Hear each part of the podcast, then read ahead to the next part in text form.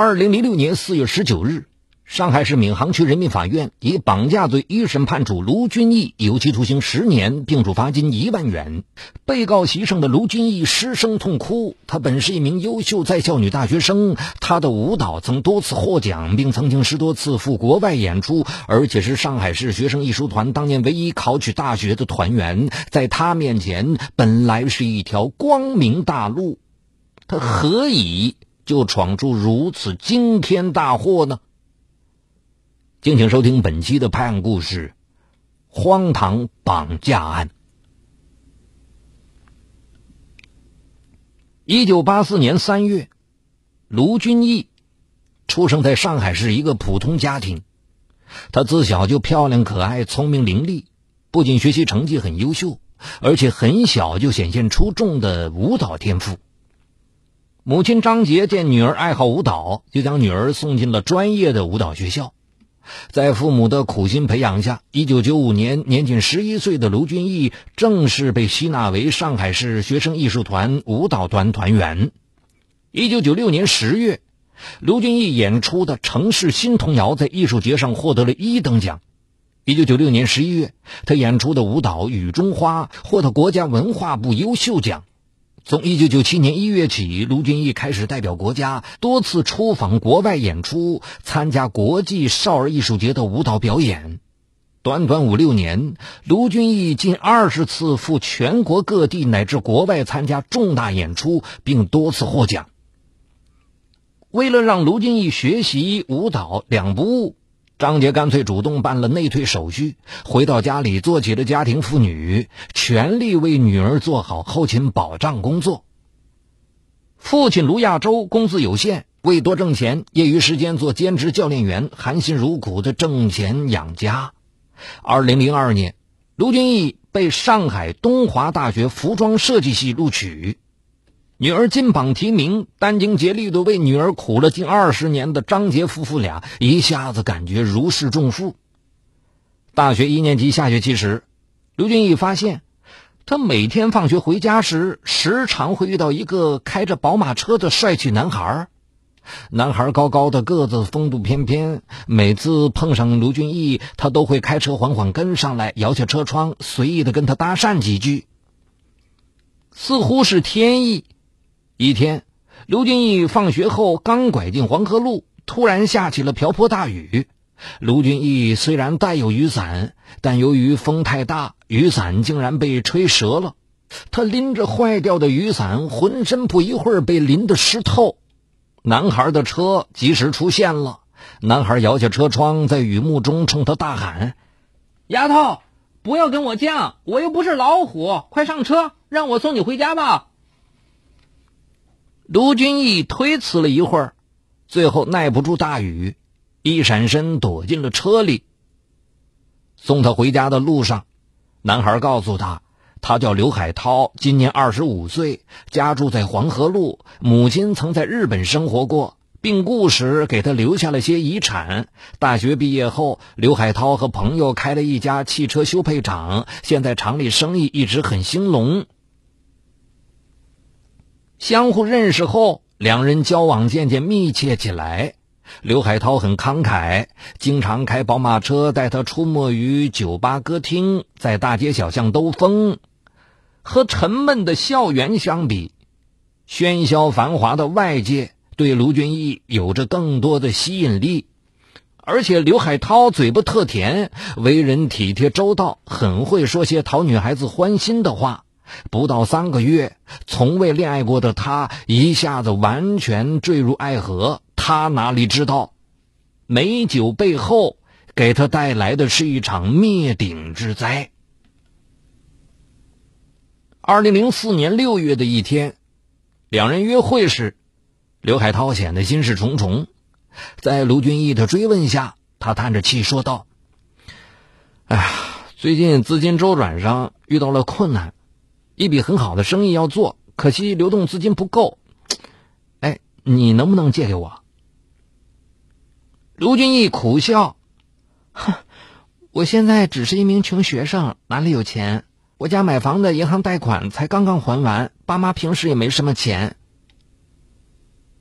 你们家买的新房子产权是谁的？刘海涛穷追不舍。把你家房子抵押贷款呢？只要能贷十万块钱，销售款一回来，我就可以还给你了。你就帮帮我吧。他又说道：“哎，千万不要让你父母知道，我们三个月后就能按时把贷款还上。所以只要你不说，你父母永远不会知道这个事儿的。”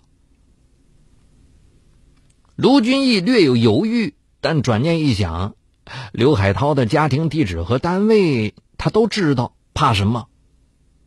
第二天，他将家里的房产产权证书和父母两人的身份证偷偷拿给了刘海涛。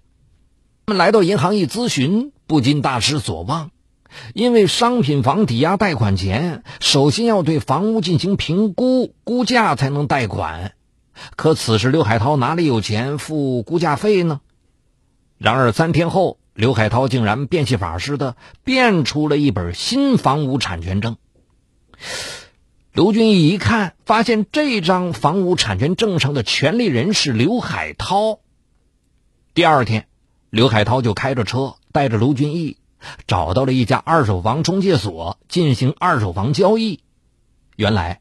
在二手房中介交易中，一方不到场的情况下也能够办理交易手续，所以刘海涛特意办了假证，然后他以卖方名义将原本是卢家的房产卖给卢家，然后再由卢俊义持真实的房产证向银行申请贷款。假委托书办好之后。他又从街头请来两个中年男女，分别扮演卢俊义的爸爸妈妈，与卢俊义一起来到公证处，对委托书进行了公证。所有手续办妥后，卢俊义以房屋作为抵押物担保，于二零零四年六月二十四日向银行借款三十五万元，并同时约定用转账方式将贷款划至刘海涛指定的账户。两人经过近一个月的折腾，二零零四年七月二日，银行终于按约将三十五万元贷款发放至卢俊义指定的刘海涛账户。二零零四年七月四日，卢俊义突然接到刘海涛的电话：“银行的三十五万元贷款这几天被我拿去赌博，全全输光了，怎么办？”晴天霹雳般的消息让卢俊义几乎昏倒。这不可能！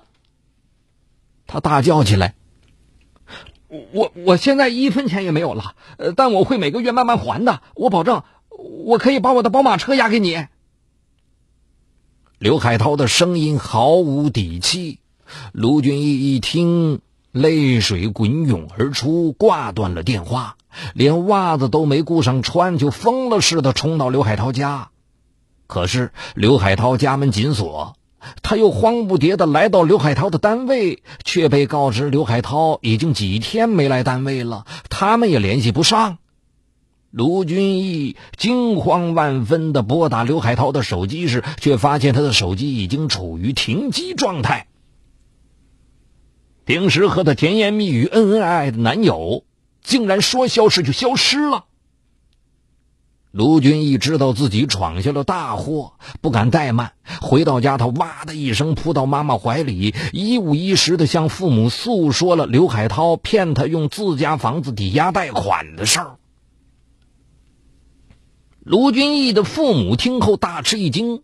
顾不上责备女儿，忙向银行担保公司打电话询问，这才发现刘海涛将他们一家三口的房屋伪造成刘海涛的房产后，又将该房屋出售给了卢俊义。也就是说，卢俊义自己购买了自己的房屋后，向银行进行了抵押贷款。夫妻俩惊出一身冷汗，房屋贷款刚刚还掉，哪还有钱再来还银行的三十五万元贷款呢？但假如他们还不了款，银行倒是来收房子，那他们一家可就无房可住，露宿街头了。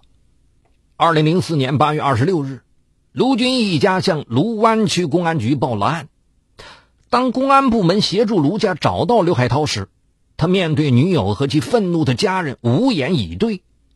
二零零四年十月十八日，刘海涛将两万美金（折合人民币十八万元）后归还给银行，并写了继续还款承诺书。卢亚洲夫妇看在他曾是女儿男友的面子上，向公安机关申请撤销了报案。不料，公安局一撤案，刘海涛又玩起了失踪游戏，再不向银行归还一分借款。二零零五年八月十一日，银行将卢俊义及其父母告上法庭，邀请卢俊义一家归还贷款，拍卖或变卖房产优先受偿。卢俊义父母认为那份借款合同无效，剩余的贷款十七万应由刘海涛归还。一时间，卢家人谁都怕接电话，怕开房门，进出都是灰溜溜的躲着走。家里水深火热，卢俊义整天以泪洗面，卢亚洲夫妇更是焦虑万分。这对恩爱夫妻开始背着女儿斗嘴，互相指责对方没有把女儿教育好，使女儿养成如此胆大妄为的个性。而此时的卢俊义，郁闷沮丧之际，除了上课，就去泡酒吧。在酒吧里，他很快认识了他的第二任男友郑怀东。他一笔生意动辄上千万。郑怀东的哥哥已经在上海购置了房产居住。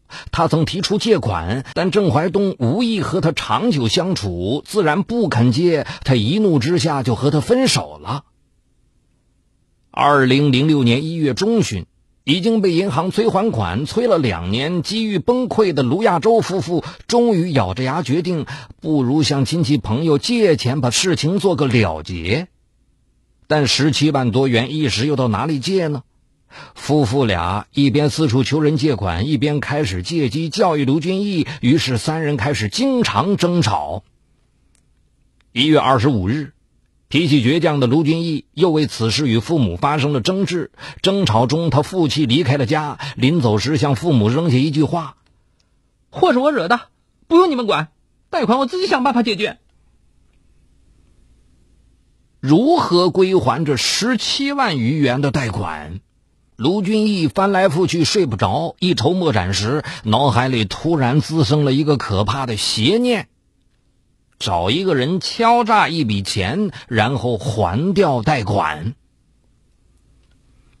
卢俊义立刻想到了半年前分手的有钱男友郑怀东，他和郑家很熟悉。知道郑怀东的哥哥郑怀杰有一个九岁的女儿郑小星，而且他曾经带小星出去玩过，和郑小星也很熟悉，知道他在市内某小学读书。二十九日早上，卢俊义从朋友那里借了一辆奥德赛车，来到郑小星上学的小学门口。七点钟左右，一辆红色的轿车驶到了校门口，司机送下一男一女两个小孩子。卢金玉认出两个孩子正是郑怀杰的儿子郑小星和女儿小红。待红色轿车驶离后，卢俊义下车过去叫住了郑小星，轻声柔气的说着：“小星，你妈妈托我带些东西给你，你跟我去拿好吗？”一听是妈妈带东西给他，九岁的郑小星毫无警觉的走向卢俊义。然而，正在这时，学校保安突然向卢俊义走来，卢俊义以为自己被发现了，一下子惊慌万分，拉着郑小星站在那儿，竟不知如何是好，头上直冒虚汗。保安径直走过来，朝卢俊义一挥手：“把你停在校门口的车赶快开走啊！”卢俊义这才松了口气，慌忙叫郑小星上车。为稳住郑小星，卢俊义边开车边千方百计的讨好郑小星。首先来到襄阳路的一家商店里，给小星购买了一些小人书和游戏卡。小男孩面对一叠游戏卡，马上神情专注的玩了起来。稳住了小星，卢俊义下车给小星的爸爸郑怀杰打电话。八点五十分，正在云南昆明出差的郑怀杰接到卢俊义的电话：“你是郑小杰的爸爸吗？”你儿子现在在我手里，你赶紧给我汇钱来。郑怀杰慌忙问：“你你想要多少钱？”我现在打算把他带到外地去，你必须在中午之前十二点之前准备好六十万美金，否则我就杀了你儿子。不许报警，也不许跟家里人说，否则……说完挂断了电话。面对威胁，郑怀杰毅然向上海市公安局报了警。由于郑怀杰是公司老总，具有相当强的经济实力，因此极有可能是熟人作案。警方迅速开展了调查，安排郑小星到电影院看《哈利波特》后，刘俊义再打电话的时候，听说无法给美元，随口就改了。那你就准备五百万人民币给我吧。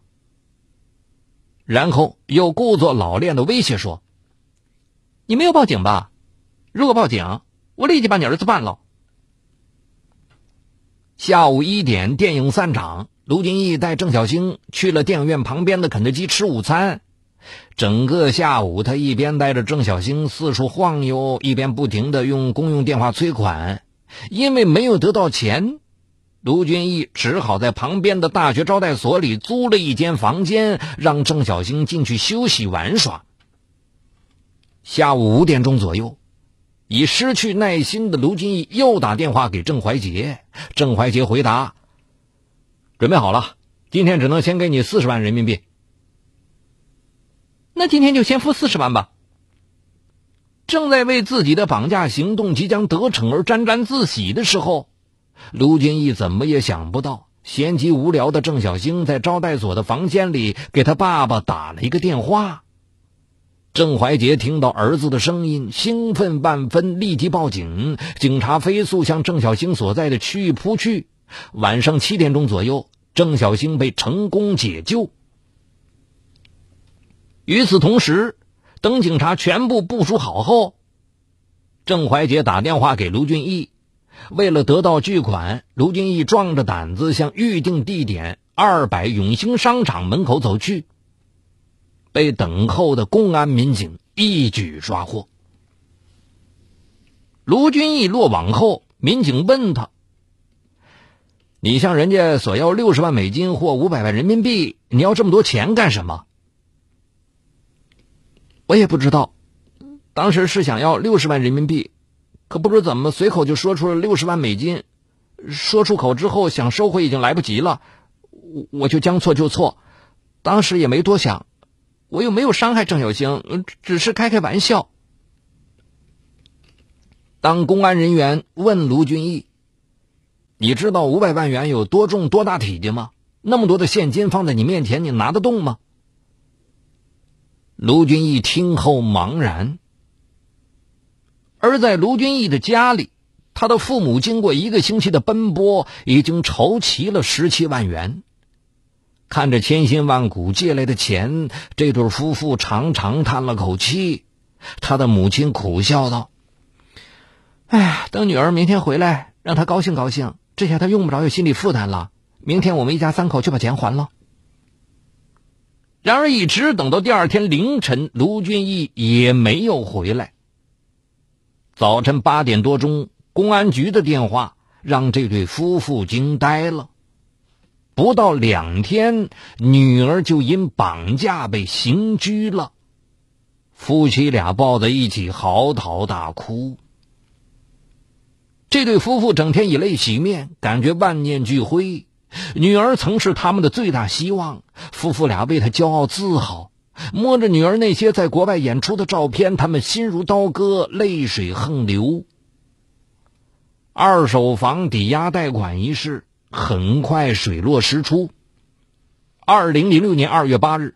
上海市金山区人民法院出具民事裁定书，认为银行与卢俊义之间存在房屋抵押借款合同关系，但客观上卢俊义并无购房事实，其父母也不知情，更无抵押的意思表示，完全是在案外人刘海涛的指使和欺骗下，卢俊义盗出自家房屋产权证，经刘海涛伪造后虚构购房事实，目的是为了骗取银行贷款，以明显涉及。刑事犯罪不属民事受案范围，驳回银行起诉。